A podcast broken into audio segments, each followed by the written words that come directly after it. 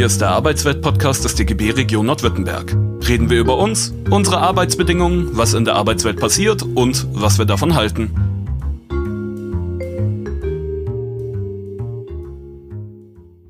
Das Thema, ähm, genau wie auch das Thema der heutigen Veranstaltung, nämlich es geht um das Thema Chancengleichheit, es geht um das Thema Gender Balance in Arbeitswelten während und nach der Corona-Krise. Wir reden in diesem Zusammenhang auch gerne über die sogenannte neue Normalität. Ähm, der Coronavirus oder das Coronavirus, äh, die Pandemie hat etwas in Bewegung gesetzt, was wir, glaube ich, äh, so eigentlich nicht erwartet haben, nämlich eine sogenannte disruptive Entwicklung. Disruptiv bedeutet, von jetzt auf gleich ändert sich extrem viel. Ähm, ich habe früher, also was heißt früher, vor der Corona-Pandemie, gerne versucht, meinen Studierenden irgendwie zu erläutern, was disruptiv bedeutet, weil es immer sehr gerne im Zusammenhang mit Digitalisierung auch äh, thematisiert wurde und ähm, habe dann schon irgendwie mich ein bisschen schwer getan. Ich meine, so disruptiv ist das jetzt nun auch nicht. Also eben eine Entwicklung, die von jetzt auf gleich alles quasi in, in Frage stellt und tatsächlich ganz völlig neue Anforderungen hervorzaubert. Mit der Thematik der Pandemie, ähm, mit dem Virus hat es letztendlich eine ganz andere Thematik hervorgebracht. Also es ist extrem disruptiv und das hat natürlich Konsequenzen auf das Thema Gender Balance und darauf möchte ich jetzt eingehen. Bevor ich allerdings auf das Thema der Corona-Krise zu sprechen komme und auf die neue Normalität, würde ich gerne einen ganz, ganz kurzen Einschub machen zu den Megatrends grundsätzlicher Art. Also neben der Pandemie haben wir sicherlich eine ganze Reihe von Megatrends, die natürlich auch weiterhin laufen. Also wir werden weiterhin eine demografische Entwicklung haben, die hört jetzt nicht auf zu existieren. Wir werden weiterhin das Thema digitale Transformation haben. Stattdessen wird es tatsächlich sogar beschleunigt werden. Wir werden auch weiterhin über das Thema Nachhaltigkeit nicht nur diskutieren, sondern versuchen letztendlich auch umzusetzen. Also das Thema der ökologischen Transformation, die gesamte Thema, Thematik der Klima, des Klimawandels, der CO2-Neutralität, auch das hört ja nicht auf zu existieren. Nur weil wir es vielleicht gerade nicht so offensichtlich auf dem Schirm haben. Ein gesellschaftlicher Wertewandel wird sicherlich auch durch das Thema der Pandemie beeinflusst werden, aber so grundsätzlich diese Langläufer werden doch nicht in Frage gestellt. Also mit anderen Worten, wir haben tatsächlich weiterhin diese Megatrends, die gesellschaftlichen, die ökologischen, die ökonomischen, die Digitalisierungsthemen, also auch die technologischen Thematiken, die werden doch weiterhin da sein. Und nicht zu vergessen natürlich auch die Demografie. Aber es wird durch das Thema der Corona-Krise wie letztendlich mit einem Brandbeschleuniger, wie mit einem Rückenwind natürlich noch weiterhin gepusht werden. Und eine ganz zentrale Thematik, die tatsächlich eine unglaublichen Rückenwind oder ein, als unglaublicher Brandbeschleuniger letztendlich ausgesetzt sind, das ist das, was wir gewöhnlicherweise mit der sogenannten VUCA-Welt verbinden. Der Begriff VUCA-Welt ist so ein bisschen ein Begriff, der, ich würde mal fast sagen, der ein bisschen verbrannt ist. Ist auch sowas wie ein Buzzword. Dahinter verbergen sich aber ein ganz entscheidendes Phänomen, was sehr schön beschreibt, in welcher Arbeitswelt wir uns eigentlich vor Corona befunden haben, in Corona befinden und ehrlich gesagt auch nach Corona befinden werden. Die Volatilität, das V, steht für Beweglichkeit, Dynamik, Geschwindigkeit. Das U steht für Unsicherheit und Ungewissheit. Das C oder das K steht für Komplexität, Vernetzungsdichte. Und das A steht für Ambiguität, Mehrdigkeit. Nichts ist eigentlich mehr eindeutig. Und wenn man das alles zusammenfügt, dann bedeutet es ganz klar, Veränderung wird zu einem Normalzustand. Und ich würde das gerne an einem Beispiel sichtbar machen. Ich gehe jetzt mal davon aus, dass wir alle ein Smartphone haben. Ich habe hier so mein Smartphone in der Hand und ich nehme jetzt mal, ich setze jetzt mal fünf Annahmen. Die erste Annahme ist, wir alle hier in diesem virtuellen Raum haben ein Smartphone. Die zweite Annahme ist, wir alle sind jetzt auch unter anderem mittels dieses Mediums miteinander vernetzt. Die dritte Annahme ist, ihr habt es nicht ausgestellt, sondern nur auf lautlos gemacht. Die vierte Annahme ist, ihr seid neugierig. Und die fünfte Annahme ist, ich bin multitaskingfähig. Während ich jetzt hier sitze vor meinem Notebook und quasi zu euch spreche, und nehmen wir an, wenn ich multitaskingfähig wäre, könnte ich jetzt parallel dazu denken, naja, ich habe hier irgendwie in der Cloud noch ein ganz interessantes Dokument zu unserer Thematik und das möchte ich gerne mit euch teilen. Das hole ich also sozusagen quasi runter quasi und schicke euch das gerade just in diesem Moment zu. Und ihr bekommt das jetzt gerade. Und weil ihr ja alle neugierig seid, guckt ihr jetzt sozusagen an euer Smartphone, während ihr mir vielleicht ein bisschen zuhört und denkt euch, ist ja ganz spannend, was sie da gerade schreibt, aber da habe ich eine ganz andere Meinung zu. Und ihr schreibt mal gerade just eine wunderbare Gegendarstellung. Die teilt ihr natürlich auch mit allen hier im Raum. Wiederum andere von euch denken sich, naja, das finde ich schon ganz spannend. Das möchte ich gerne mit meinem Netzwerk außerhalb dieses virtuellen Raums teilen. Und das tut ihr auch. Und so tauschen wir letztendlich, und von dem Netzwerk kommt auch mal wieder was in dieses Netzwerk rein. Also mit anderen Worten, wir tauschen Daten aus, wir tauschen Informationen aus, wir tauschen Meinungen aus, wir tauschen Erfahrungen aus. Und das machen wir aber alles gemeinsam. Und innerhalb von fünf Minuten hat irgendeine von euch in diesem virtuellen Raum die zündende Idee. Und das teilt ihr natürlich auch. Und nach weiteren fünf Minuten wird aus dieser zündende Idee eine Innovation. Das ist VUCA. Überlegt mal, welche Geschwindigkeit wir in diesem virtuellen Raum quasi angezündet haben. Überlegt mal, dass eins zum anderen es gekommen ist, was für eine Vernetzungsdichte wir eigentlich haben und was für eine Komplexität damit einhergeht. Und eigentlich ist es auch nicht mehr sicher. Das, was vor fünf Minuten vermeintlich quasi der Stand der Dinge war, kann sich in den nächsten fünf Minuten komplett über den Haufen werfen. Es ist ehrlich gesagt auch nicht mehr eindeutig, es ist mehrdeutig. Wir haben ja eine extrem hohe Veränderungsgeschwindigkeit und das Ausmaß von Veränderung ist auch tatsächlich extrem groß. Das ist VUCA. Und jetzt denkt mit mir bitte groß.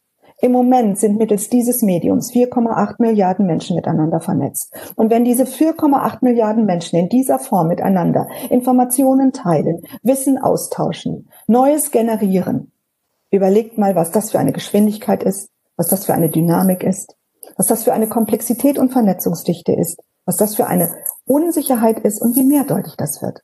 Veränderung wird zu einem Normalzustand. Aber es ist eine andere Form der Veränderung. Es ist nicht mehr die Veränderung, die wir kennen, die wir auch gerne mit dem Begriff Change oder Change Management verbinden. Change und Change Management, also das, was ich ehrlich gesagt über Jahre hinweg gelernt habe, nicht nur theoretisch, sondern auch in der Praxis, geht immer mit ganz zentralen Voraussetzungen einher. Wir wissen, wie und wo wir loslaufen.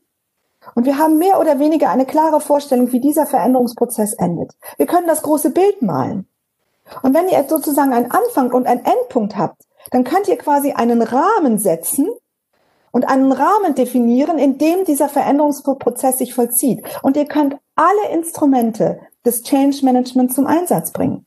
Also angefangen von Strategieplanung, Zielplanung, Aufgabenplanung, Zeitplanung, ähm, ähm, Meilensteinplanung, Finanzplanung, Organisationskonzept, Kommunikationskonzept, Implementierungskonzept und ich weiß nicht, was da sonst noch alles zugehört. Das, was wir aber jetzt haben, ist eine andere Form von Veränderung. Und diese Veränderung wird aber zu einem Normalzustand. Wir haben eine Veränderung, in der wir schon wissen, wie und wo wir loslaufen. So ist es ja nicht. Aber wir haben eigentlich, sind wir doch mal ganz ehrlich, keine Ahnung, wie oder wo das endet. Wir können einen Anfangspunkt setzen, aber wir können ehrlich gesagt nicht den Schlusspunkt setzen. Wir können vielleicht Meilensteine definieren, die uns so Zwischenetappen irgendwie sichtbar machen, dass wir uns sozusagen von einer Zwischenetappe zur anderen hangeln. Das nennen wir Transformation.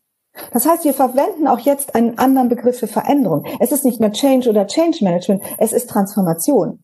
Und wenn ihr mal quasi überlegt, digital, digitale Veränderung, mit welchen Begrifflichkeiten arbeiten wir dort? Höchst selten mit dem Begriff digitaler Change. Häufig verwenden wir den Begriff digitale Transformation. Und genau das ist auch das Bild, was genau da reinkommt. Und wenn ihr euch mal überlegt, wie nehmen wir Menschen mit auf die Reise? Wenn ich sagen kann, wir müssen uns bewegen, wir müssen loslaufen. Aber ich kann euch nicht sagen, wo das Ganze enden wird. Welche Perspektive geben wir? Welchen Orientierungspunkt geben wir? Und das war eigentlich schon die, die Wahrnehmung, das war eigentlich schon Status quo vor der Corona-Krise. Das war schon Status quo im März 2020. Und jetzt kommt Corona rein.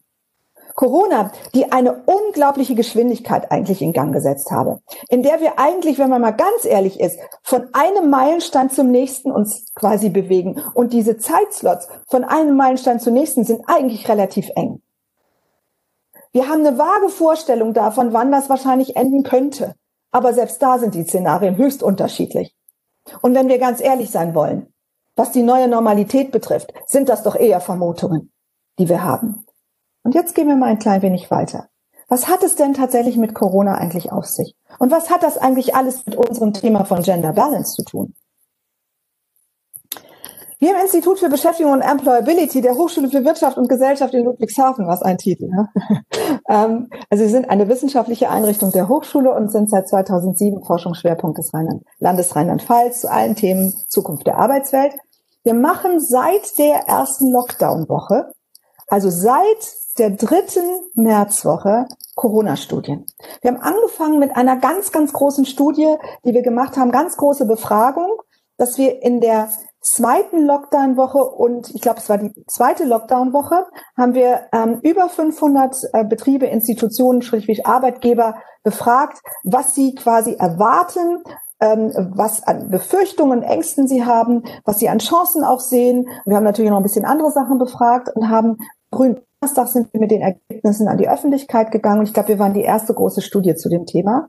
Und seit dieser Zeit machen wir wirklich jeden Monat Untersuchungen. Jeden Monat bis heute. Wir haben dann immer unterschiedliche Schwerpunkte. Wir haben dann also zum Beispiel auch mal das Thema, wie sieht quasi die zukünftigen Arbeitsmodelle aus, also zu mobiler Arbeit, zu agilem Arbeiten. Führung in der Krise haben wir ein Thema gemacht. Wir hatten dann eine große Studie zum Thema Zoom-Fatigue, also Zoom-Müdigkeit ähm, als solches. Die werden wir jetzt im Dezember nochmal aufsetzen. Also wir setzen unterschiedliche Schwerpunkte, aber es ist wie ein roter Faden. Und hier seht ihr, das, was als Befürchtungen immer wieder zum Thema gemacht werden. Und an der Größe der Kreise könnt ihr tatsächlich die Sorgen auch wirklich absehen.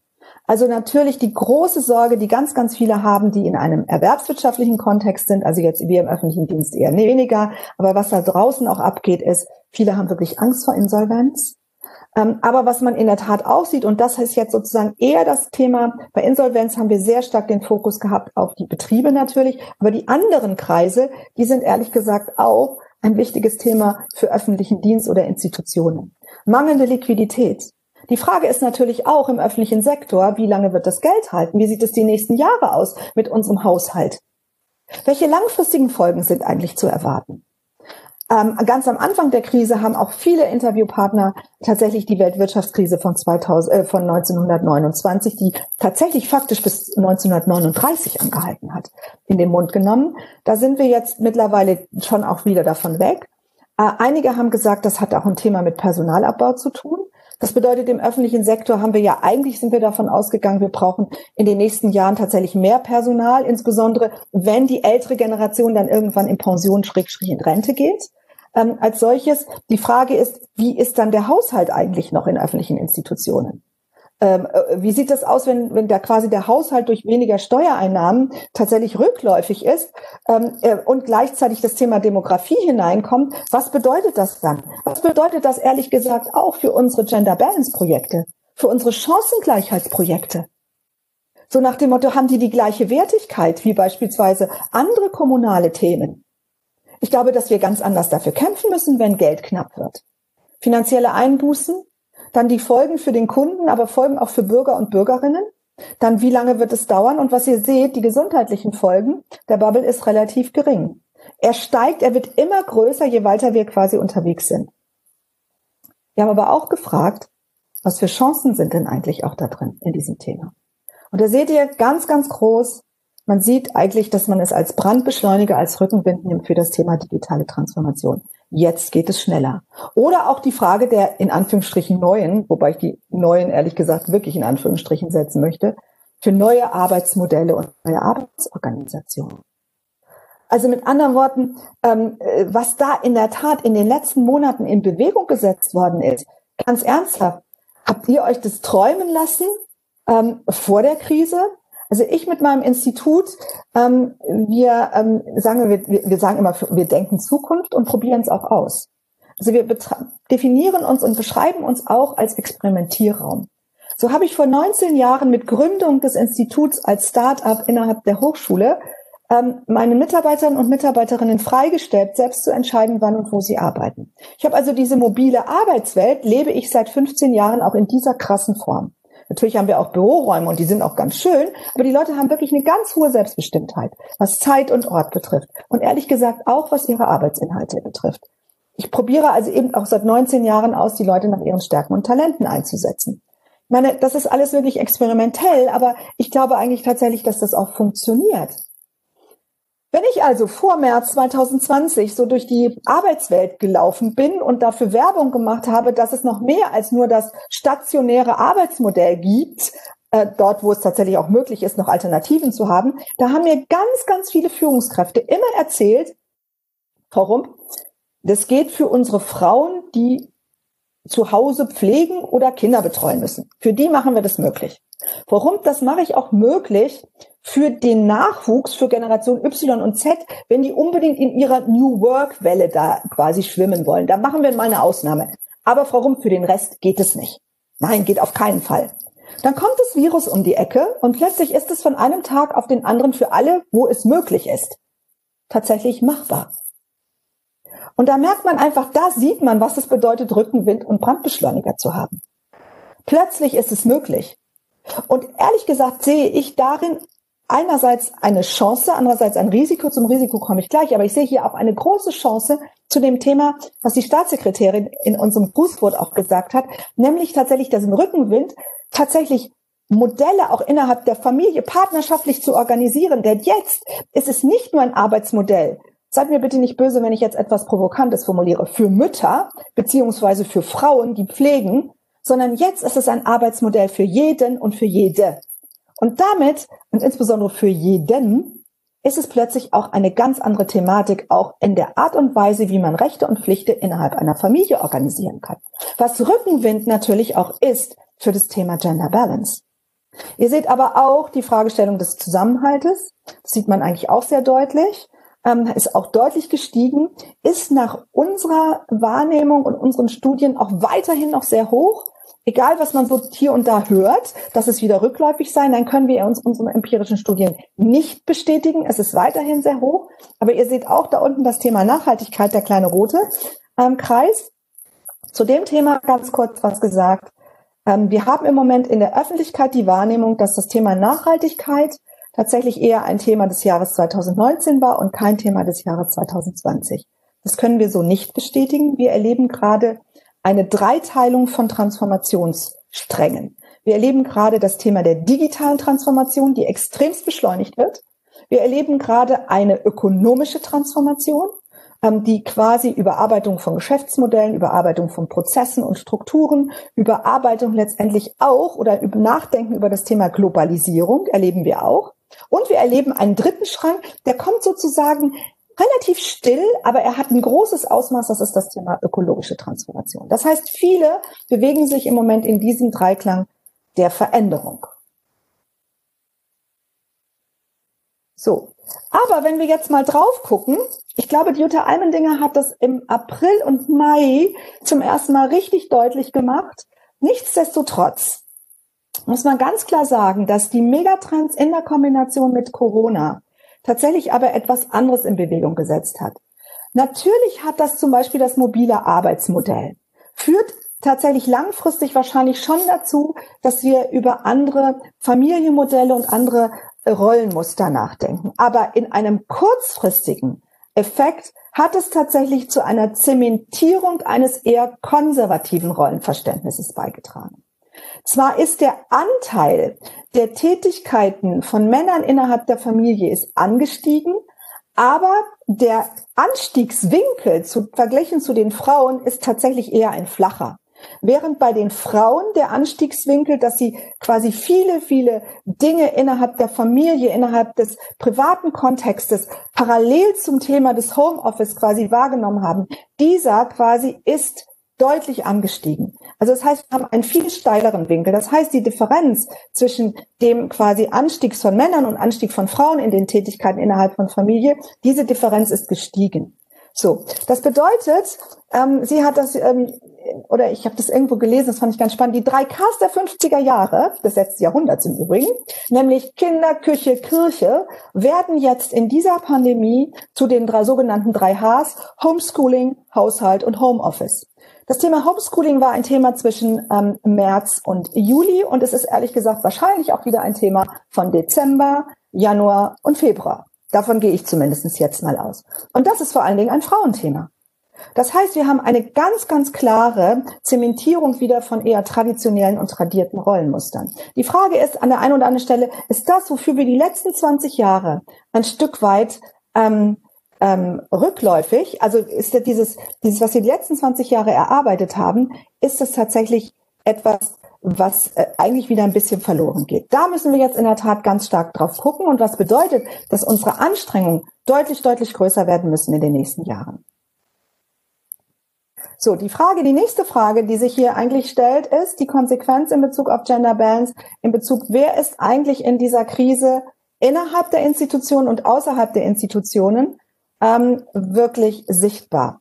Und da muss man ganz klar sagen, sichtbar sind Frauen in diesem Transformationsprozess eigentlich sichtbar und sind Frauen in diesem Transformationsprozess eigentlich verfügbar. Und angesichts von dem, was ich gerade gesagt habe, muss man ganz klar sagen, dass Frauen im Moment eher seltener sichtbar sind und ehrlich gesagt auch seltener verfügbar sind. Ich kenne also in Interviews haben mir eine Reihe von Frauen gesagt, dass sie so ihre Arbeitszeit reduziert haben, um überhaupt tatsächlich diese ganzen Herausforderungen standhalten zu können. Und damit ist eins ganz klar. Karrieren werden in Krisen gemacht. Karrieren werden in Transformationsprozessen gemacht. Im Moment sind, wenn wir uns anschauen, wer ist eigentlich sichtbar? 90 Prozent der Personen, die in dieser Krise, in dieser Pandemie im Moment sichtbar sind, ähm, muss man ganz, ganz klar sagen, sind 90 Prozent Männer und 10 Prozent Frauen. Und das ist natürlich in der Tat etwas, ähm, was wir immer im Kopf haben sollten. Gehen wir ein Stückchen weiter, nämlich Strategien im Kontext von limitierten Faktoren. Wir haben, und Corona setzt ähm, sozusagen ein weiteres Thema in Gang, dass wir drei knappe Güter haben. Wir haben ein knappes Gut in Bezug auf ähm, Zeit. Zeit wird zu einem knappen Gut. Wir beobachten gerade eine Zunahme der Veränderungsgeschwindigkeit. Und damit muss man ganz klar sagen, eine Verdopplung der Dynamik im digitalen Transformationsprozess im Moment, wenn wir das jetzt mal daraus fokussieren. Und damit kommt es zu einer sogenannten Halbierung der Reaktionszeiten. Wenn wir eine Verdopplung der Dynamik haben und eine Halbierung der Reaktionszeiten, dann muss man ganz klar sagen, hat das natürlich schon auch eine Konsequenz. Das heißt, Zeit wird zu einem knappen Gut.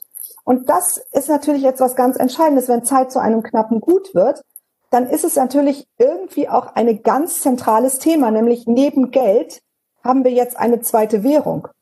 Die hatten wir schon vorher.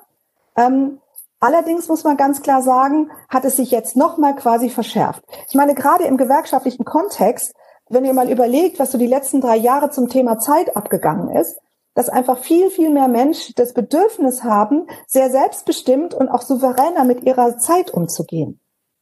Und durch Corona, durch diese Zunahme von Veränderungsgeschwindigkeit, ist das natürlich noch viel mehr in den Blickpunkt gerückt. Wenn ich das Gefühl habe, ich bin der Hamster im Rad, mir rinnt die Zeit durch die Finger, dann habe ich doch zunehmend das Bedürfnis der Balance. Zunehmend das Bedürfnis, souveräner und selbstbestimmter mit Zeit umzugehen. Überlegt doch mal, was ihr wert seid an Bezug auf Zeit, an diese Ressource. Nehmt mal 24 Stunden, multipliziert mit 365 Jahren, äh, Tagen im Jahr, multipliziert mit eurer erwarteten Restlebenszeit und rechnet mal aus, was eure Reserve ist. Und wenn ihr dann das Gefühl habt, es rinnt euch durch die Finger, dann habt ihr genau dieses, und damit wird eins ganz klar, Zeit wird zu einer neuen Währung. Neben Geld und neben einer dritten Währung, das ist sogenannte Purpose, also Sinnhaftigkeit. Das sind die drei Währungen. Und wenn ihr mich fragt, sind das in Zukunft auch die wesentlichen Attraktivitätsfaktoren für einen guten Arbeitgeber. Die zweite, das zweite knappe Gut, der zweite sozusagen limitierte Faktor, den wir heute in Corona, aber vor allen Dingen nach Corona haben werden, ist das Thema Geld. Finanzielle Möglichkeiten. Weil wir eingeschränkte finanzielle Möglichkeiten haben, das heißt, es ist weniger im Haushalt wahrscheinlich. Einerseits geben wir gerade sehr viel aus, andererseits wird in der nächster Zeit wahrscheinlich auch nicht so viel reinkommen. Das heißt, wir haben eine Reduktion der Einnahmen und eine Zunahme der Ausgaben und damit ist natürlich die finanziellen Spielräume stark eingegrenzt.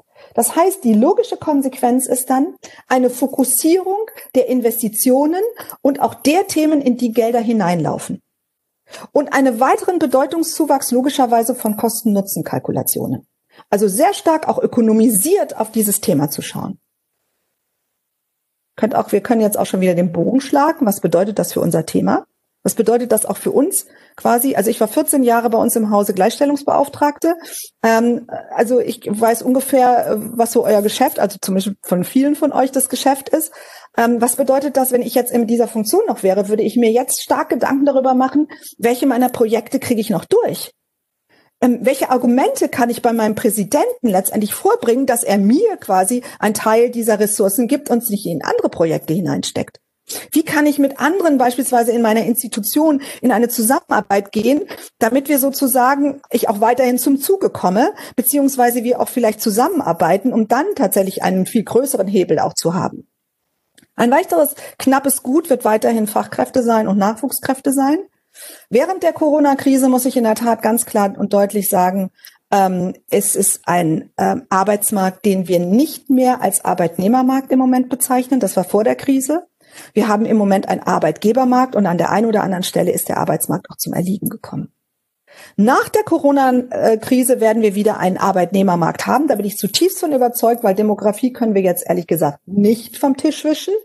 Und wenn ihr euch dann anschaut, dass wir zunehmend eine Entwicklung zur Wissens- und Innovationsgesellschaft haben, dann brauchen wir Nachwuchs, dann brauchen wir Fachkräfte. Gar keine Frage.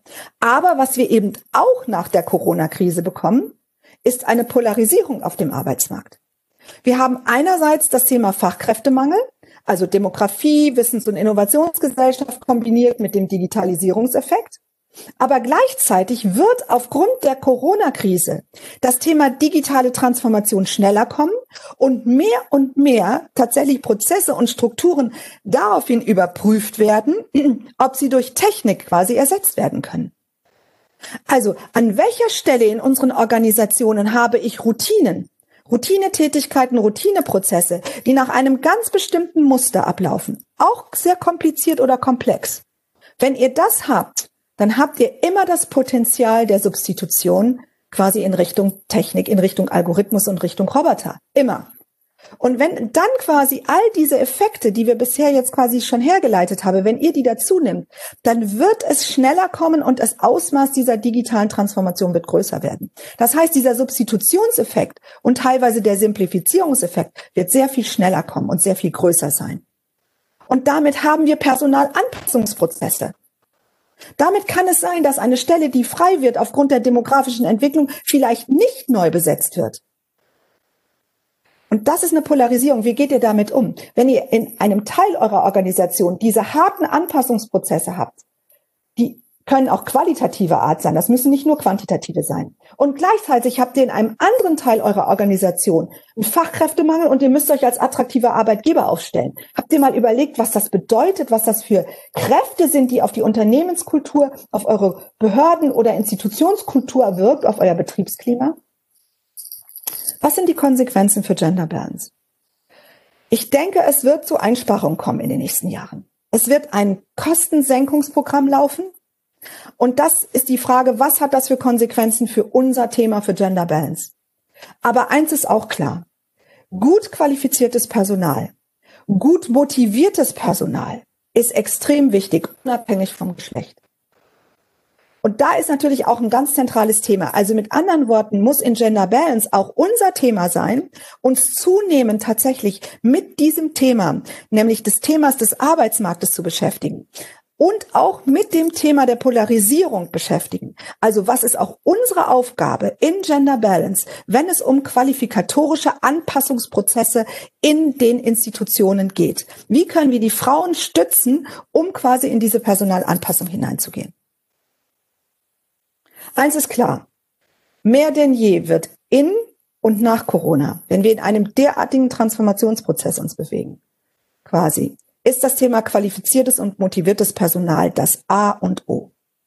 Und zu dem Thema ähm, qualifiziertes und motiviertes Personal ähm, gehört vor allen Dingen der Begriff der Beschäftigungsfähigkeit oder Neudeutsch Employability. Also es geht um Beschäftigungsfähigkeit.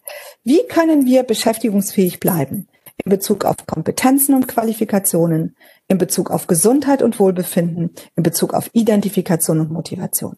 Also mit anderen Worten, was können wir tun, um die Mitarbeiterinnen und Mitarbeiterinnen, Mitarbeiter auf einem hohen Kompetenzniveau zu halten für das, was es zu tun gilt, egal in welchen Funktionen, egal in welchen Tätigkeiten. Was können wir tun, damit die Mitarbeiterinnen und Mitarbeiter gesund bleiben und sich wohlfühlen für das, was es zu tun gilt. Und was können wir tun, damit die Mitarbeiterinnen und Mitarbeiter motiviert bleiben und damit sie langfristig motiviert sind, brauchen sie vor allen Dingen eins, ein hohes Maß an Identifikation. Oder quasi runtergebrochen auf ein Motto, wie bleiben wir alle in Bewegung, ohne dass wir die Balance verlieren?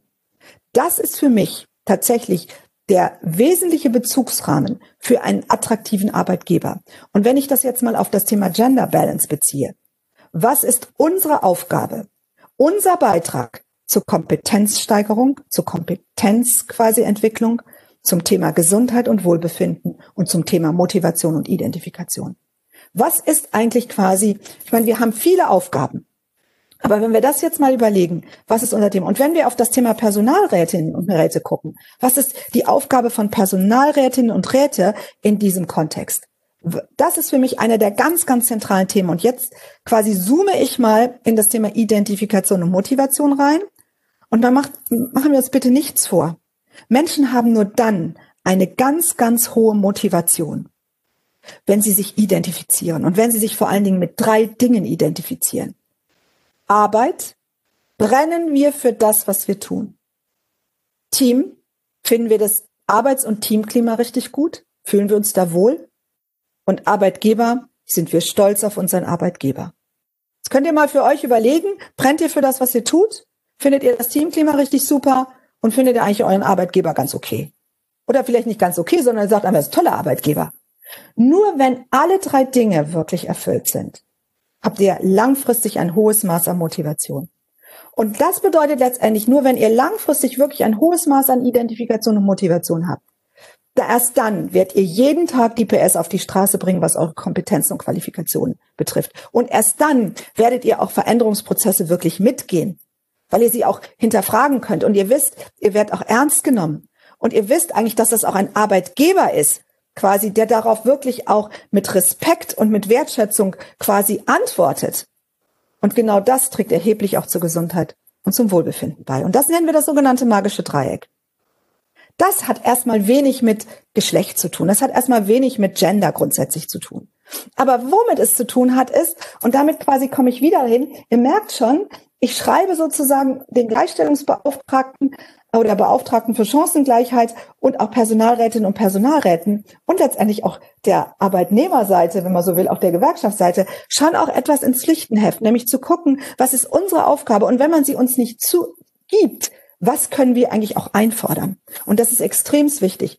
Wenn wir genau diese Rolle einnehmen, vor diesen beiden Dreiecken zum Beispiel, also von Kompetenz, Gesundheit, Motivation und bei Motivation Identifikation mit Arbeit, Arbeitgeber und dem Team, wenn wir da reingehen, wenn wir da reingrätschen, glaubt mir, dann diskutieren wir auch nicht mehr über knappe Mittel, sondern dann wird das tatsächlich eine ganz starke Verzahnung sein und dann trägt das erheblich als Erfolgsfaktor quasi der Institution des Arbeitgebers und des Unternehmens bei. Und jetzt gehen wir mal auf das Thema Organisation. Da wird sich natürlich auch eine ganze Menge haben. Der Corona-Einfluss zeigt sich im Moment in einer Zunahme der digitalen Automatisation in Prozessen. Es wird mittlerweile richtig, richtig auf den Weg gebracht. Eine Virtualisierung von Kommunikation und Zusammenarbeit. Ich meine, das machen wir hier gerade. Allerdings in Klammern immer auch mit dem Risiko und dem Gefahr der sogenannten Zoom-Fatigue, der Zoom-Müdigkeit. Also mit anderen Worten, ich weiß nicht, wie euch das so geht, aber mein Tag ist seit fast neun Monaten damit angefüllt, dass ich von einem Zoom-Meeting ins nächste hüpfe. Und eigentlich habe ich so gut wie gar keine Zeit mehr, richtig quasi Luft zu holen. Kaum ist das eine zu Ende, springe ich schon ins nächste. Und irgendwie bin ich am Nachmittag wirklich erschöpft. Ich bin wirklich angeschränkt und ich merke, dass ich auch echt manchmal richtig genervt bin. Und das, wenn man das so lange macht und weiterhin machen wird, ist das eine, ein Faktor, den sollten wir ehrlich gesagt auch auf dem Schirm haben. Dann der Trend zur hybriden Prozess- und Strukturgestaltung. Also mit anderen Worten, ähm, sozusagen sowohl stationär als auch virtuell wird die Zukunft sein. Die Zunahme von agiler Art und Weise, wie wir arbeiten, agilen Arbeitsformen in gestärkten Linienorganisationen, auch ein wichtiges Thema. Da würde ich gerne mit euch zum Beispiel auch drüber diskutieren. Wir beobachten, dass gerade im Führungskontext es wieder Zentralisationsbestrebungen gibt und gleichzeitig will man aber dennoch agile Teams haben, die bitte die Zukunft denken. Also da haben wir agile Teams, die sollen die Zukunft denken, aber nicht richtig entscheiden. Das ziehen wir dann zurück quasi in die Linienorganisation. Das wird zurück quasi in das Top-Management, in die Hausspitze delegiert. Zunahme der Mobilität am Arbeitsplatz, aber gleichzeitig eine Abnahme der Mobilität, wenn es um Reisen geht. Ich gehe jetzt mal relativ zügig durch die flexiblen Arbeitsformen durch, weil ich glaube, da sind wir alle ganz gut im Thema drin. Also Flexibilisierung von Ort und Zeit. Hier seht ihr den Möglichkeitsraum, diese unterschiedlichen Zeit- und Raum- und Inhaltsmodelle, die wir haben. Der Faktor Zeit, wir alle kennen quasi die Vielfalt unserer Arbeitszeitmodelle als solches. Auch das hat natürlich quasi mit einer Flexibilisierung und Mobilisierung des Ortes, nimmt auch die Flexibilisierung und Mobilität von Zeit auch zu. Flexible Arbeitszeitmodelle oder Arbeitsmodelle sind sehr häufig in der Tat mit dem Thema Beruf und Familie verbunden. Ähm, daher kommen wir, das ist so, so Tradition. Das wird natürlich jetzt im Moment auch ganz stark quasi damit verbunden. Aber ich würde persönlich, wenn ich ganz ehrlich sein soll, das Thema Familie gerne ersetzen um den Begriff Privatleben. Ich glaube, es ist Familie ist viel zu kurz gesprungen. Es ist heute und in Zukunft vor allen Dingen eine Thematik der Vereinbarkeit zwischen Beruf und Privatleben. Und für mich ist das in der Tat, weil es auch eine hohe Akzeptanz ist, ein wunderbarer Treiber von Gender Balance.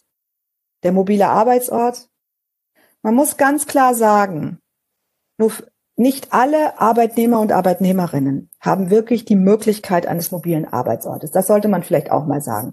Wenn ich mir manchmal so die Diskussionen anschaue, die wir äh, haben im öffentlichen Raum oder auch im, im, im privaten oder betrieblichen Kontext, ähm, oder aber auch letztendlich überlege, was so auch ähm, in, in den Social Media dazu quasi ähm, veröffentlicht wird, dann könnte man meinen, wir leben in einer Welt, in der 80 Prozent aller Arbeitsplätze irgendwie mit mobil sein oder mit Homeoffice möglich sein werden. Und das ist nun faktisch nicht so.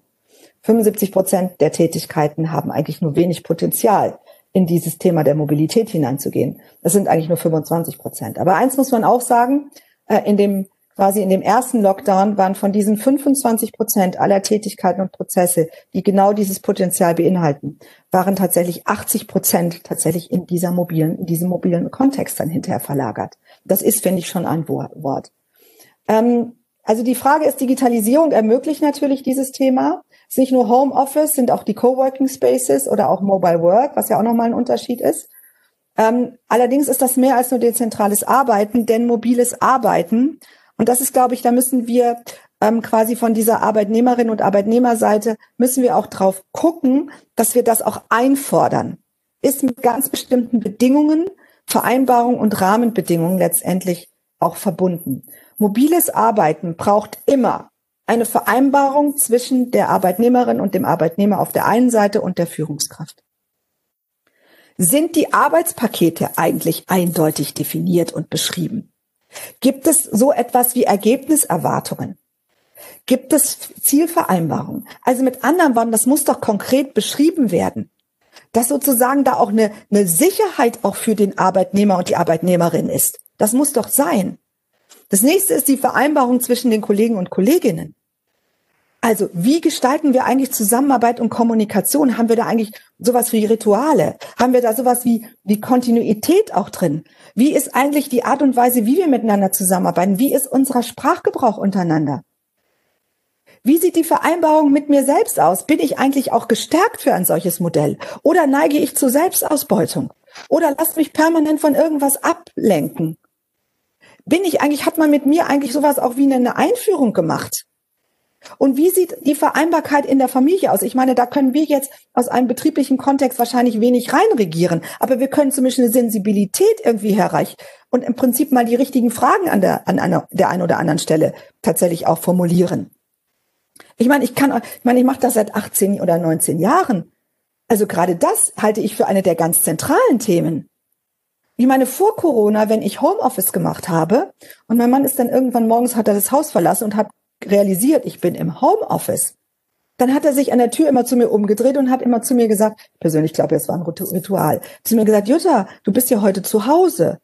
Da könntest du eigentlich mal den Kühlschrank auffüllen. Dann habe ich zu ihm gesagt, hallo, ich arbeite. Besonders hat er mich auf die Spitze getrieben, wenn er im Sommer zu mir gesagt hat, Jutta, du könntest auch mal den Rasen mähen.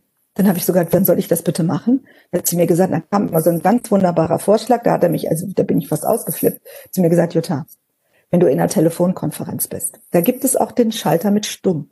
Und wenn du dann sozusagen, musst ja nicht immer reden, dann schaltest du auf stumm, dann kannst du ein bisschen Rasen mähen und wenn du einen Punkt machst, weißt du, wenn du irgendwas sagen willst, dann lässt du einfach diese, diese, diese am Rasenmäher, dieses Ding da los, so diesen Hebel los und dann ganz ernsthaft kannst du dich ja wieder einschalten. Habe ich mir gedacht, geht's noch?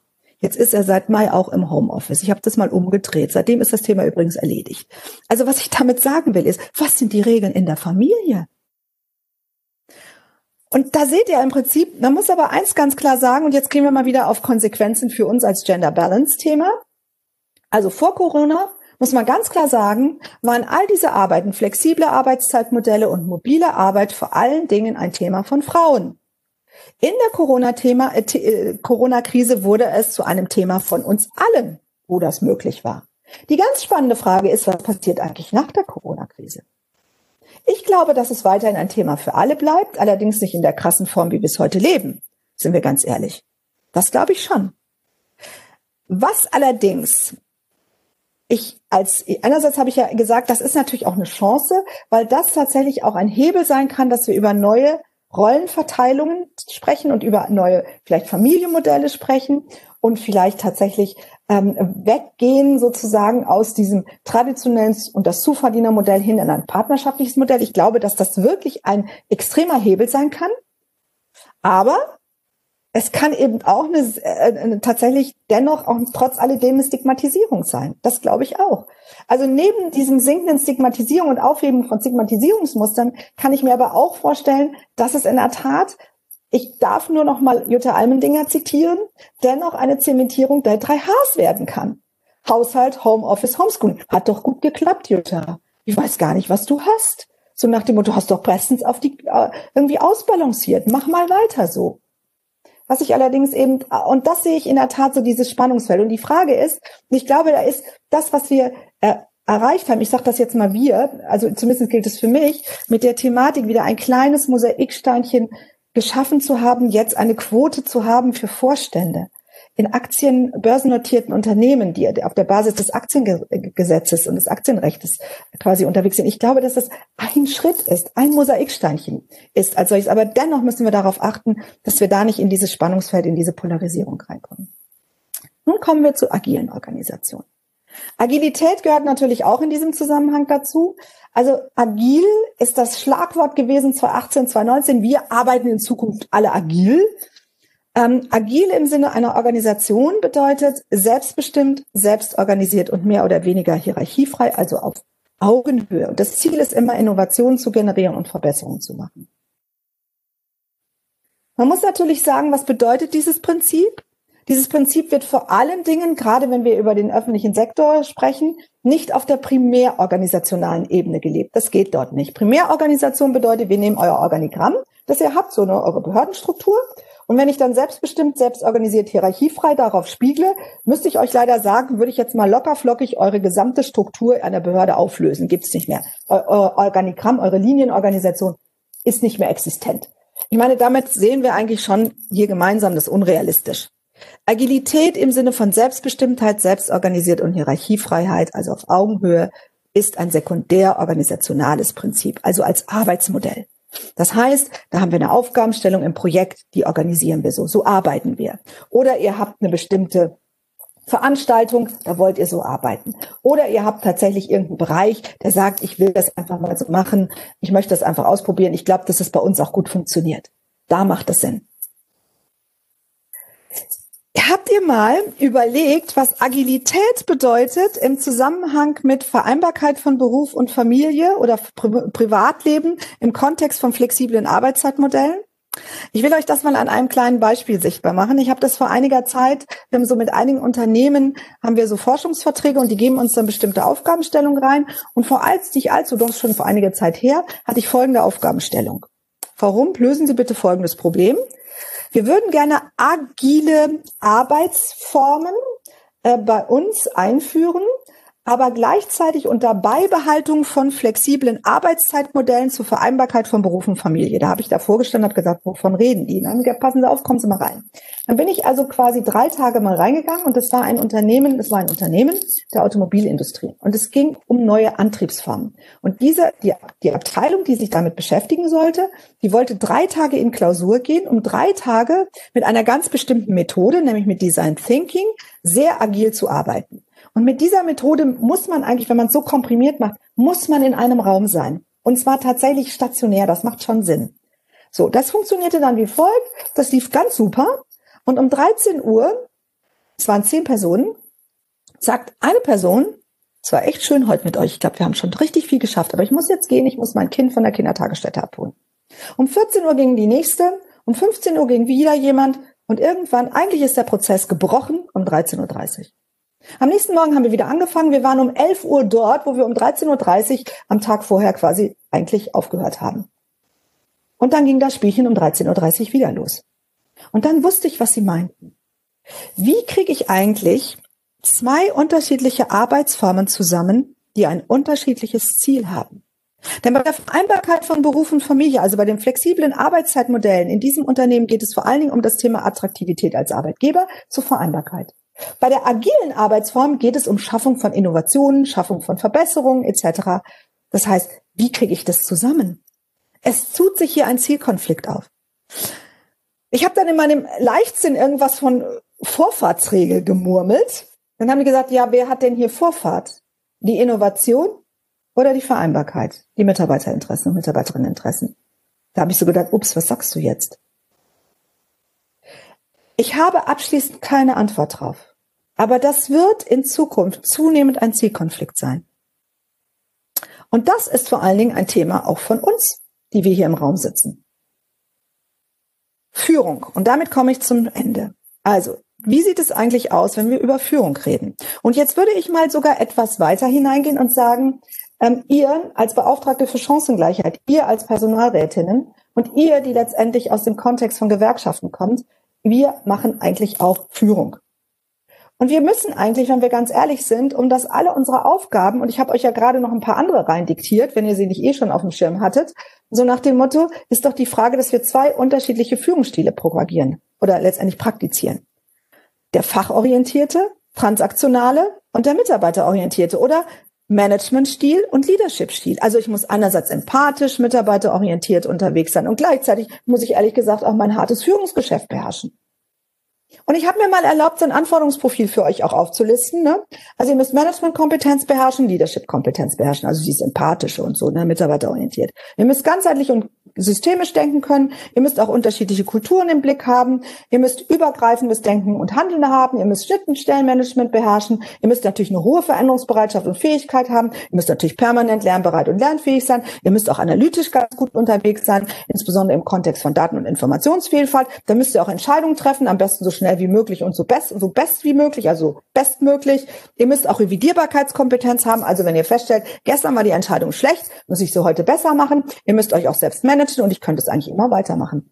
Ihr seid eine eierlich legende Wollmilchsau. Und da frage ich mich doch allen Ernstes, wer von uns im Raum bringt eigentlich das alles mit? Jetzt kann ich mich natürlich zurücklehnen und sagen, ja, also ähm, ich bin ja jetzt hier sozusagen ähm, Wissenschaftlerin und ich bin ja hier nur analytisch unterwegs und ähm, seht mal zu. Und dann sagt ihr irgendwie zu mir, Jutta, sei doch bitte mal ein bisschen ehrlich. Und sei ein bisschen mal ehrlich gesagt auch, realistisch. Jetzt können wir sagen, okay, wir wissen es, aber dennoch quasi gibt's nur, nur, nur die Hälfte. Und dann würde ich zu euch sagen, ich glaube, wir müssen weg vom sogenannten intrapersonellen Ansatz. Also ich alleine, Jutta Rump, beherrsche, beherrsche alle diese Kompetenzen. Das tue ich nämlich nicht. Dann muss ich mir doch sagen, okay, wenn ich das so herleite, dann ist sicherlich nicht die Antwort zu sagen, schön, dass Sie es wissen, aber die Realität sieht anders aus, sondern dann muss ich sagen, wenn ich alleine es nicht bewältige, Wer in meinem Team hat dann die Kompetenzen, die meine ergänzen? Wir müssen also in einen sogenannten interpersonellen Ansatz. Wie sieht unser Team aus? In unserem Gleichstellungsbüro, in unserem Chancengleichheitsbüro. Wie sieht das Team aus unter den Personalrätinnen und Räten? Sind wir wirklich vor diesem Hintergrund auch aufgestellt? Und das ist ein stärkenorientierter Ansatz. Das geht aber nur mit Partizipation und Delegation. Und jetzt rede ich mal von uns, aber wir können das natürlich auch auf die Führungskräfte in eurer Organisation übertragen. So nach dem Motto, wenn wir so denken, dann reden wir auch über Partizipation und Delegation und wir reden nicht über einen zentralistischen Führungsstil. Aber die Corona-Krise zeigt uns gerade eine gegenteilige Entwicklung, nämlich eine ganz starke Zentralisation. Also von Führungsbefugnissen und Verantwortlichkeiten. Der starke Mann, die starke Frau, aber eigentlich ist es eher der starke Mann, wenn ich ehrlich sein soll. Die Krisenstäbe, die homogen zusammengesetzt sind, weil man eigentlich schnell entscheiden muss. Und da können wir uns ehrlich gesagt nicht leisten, ähm, Zeit zu verschwenden, indem wir tatsächlich über die Diversität in dem, in dem, in dem Krisenstab letztendlich auch noch diskutieren die Diversität, die zwar viele Perspektiven reinbringt, viele Potenziale reinbringt und eigentlich für Krisen richtig gut wären, aber das kostet so viel Zeit, um uns letztendlich auszutauschen und auseinanderzusetzen. Fragezeichen, Fragezeichen, Fragezeichen, Ausrufungszeichen. Das heißt, was wir gerade beobachten, ist ein Wiederaufleben von zentralistischen Führungsstrukturen. Und da frage ich mich allen Ernstes, ist das kompatibel mit agilen Arbeitsformen? Und da frage ich mich ehrlich gesagt auch, ganz ist das eigentlich kompatibel mit einem wirklichen Krisenmanagement, in der so viele Dinge wirklich über den Haufen geworfen werden? Digital, ökonomisch und nachhaltig. Und brauchen wir da tatsächlich nicht Diversität? Brauchen wir tatsächlich nicht eine wirkliche, und da würde ich jetzt sogar weitergehen, es geht nicht nur um Gender Balance, es geht um das Thema Diversity Balance. Darum geht es mir eigentlich.